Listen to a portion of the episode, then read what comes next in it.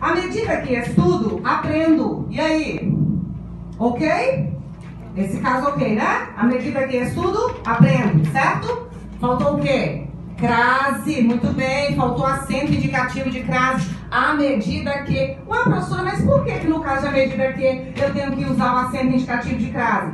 Porque é uma locução. Locução tem mais de uma palavra feminina, porque a palavra mais importante é feminina, no caso é a palavra medida. E ela termina em conjunção, então é uma locução conjuntiva feminina. E locuções conjuntivas femininas, assim como as prepositivas femininas, tem acento indicativo de crase obrigatoriamente, ok? Mesmo que você não consiga perceber a fusão de vogais iguais, é algo que a gramática prevê. Combinado? Então, respeitá-los, né? Tudo junto. Respeitá-los é algo que se faz necessário. O que, é que você me diz?